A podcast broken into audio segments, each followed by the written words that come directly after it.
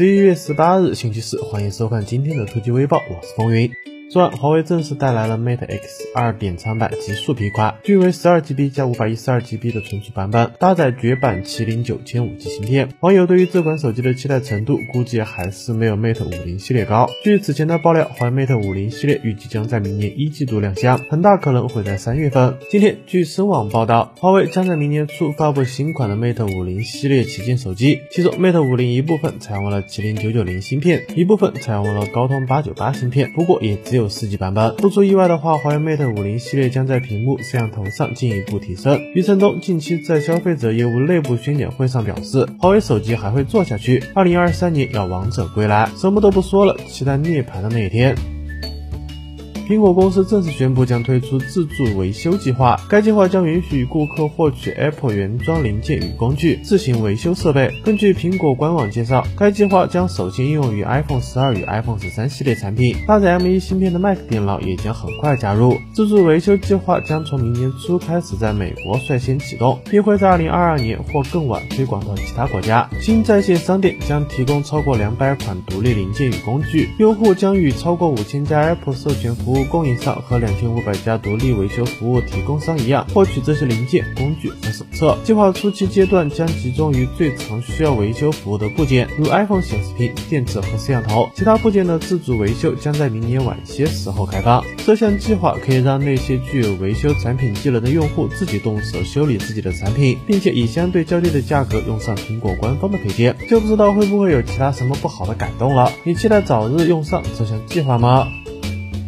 此前网上已经曝光了一加十 Pro 的渲染图，可以看到手机背面的镜头模组为方形的设计，采用了三颗相机传感器。对于渲染图的真实性还有待确认时，关于该机的发布时间也被曝光了。根据网友的时间表来看，一加十 Pro 将于明年一月至二月在中国率先发布，而全球发布时间则在明年的五月至六月。这表明国内将有两个月左右的独占期。目前一加已经合并至 OPPO 品牌，并在旗下最新旗舰手机上搭载了 ColorOS for OnePlus 系统。所以一加此次产品发布会时间的调整，或为一加要在国内市场做出巨大改变的表现之一。可以明确的是，一加十 Pro 将采用高通骁龙八 Gen 一处理器，其他方面有望配备五千毫安时的电池，并支持一百二十五瓦的快充。如果发布时间真实，看来明年一二月份骁龙旗舰手机都将一一到来。你会选择谁呢？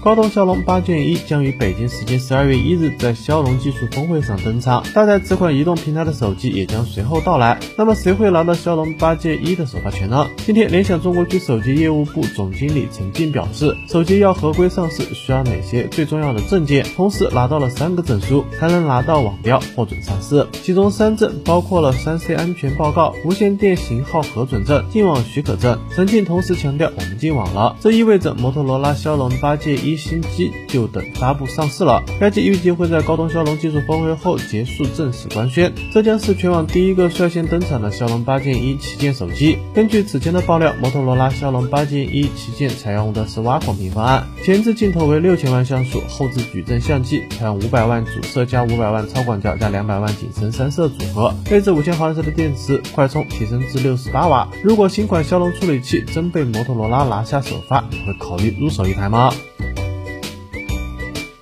近日，OPPO 有多款机型通过了国家三 C 质量认证，其中型号为 PFDM00 和 PFGM10 两款机型都支持六十五瓦的快充。消息称，这两款机型就是 OPPO Reno 7系列新机。目前型号 PFDM00 出现在 Geekbench 5，两次跑分中单核最高八二八，多核最高二七三二，搭载联发科天玑幺二零零芯片，运行安卓的十一系统，内存为八 GB。微博博主差评地表示，这款机型就是 OPPO Reno 7 Pro，该机的后置摄像头可。可以亮光，预计会有一些特殊的设计。此前，微博博主数码闲聊站透露，OPPO Reno 7系列预计依然保持在三千到四千元的价位，采用六点六英寸 FHD Plus 的直屏，支持九十赫兹的刷新率，内置四千五百毫安时的电池，支持六十五瓦的快充。摄像头方面将依旧延续上一代的 IMX 七六六主摄加八百万超广角加两百万辅助镜头的组合，前置为三千两百万像素的 IMX 六幺五，不知道这一次会俘获多少少女的心，值得期待。好了，那以上就是本期视频的全部内容了。欢迎点赞，欢迎分享，别忘了顺手点个关注。咱们下期视频再见。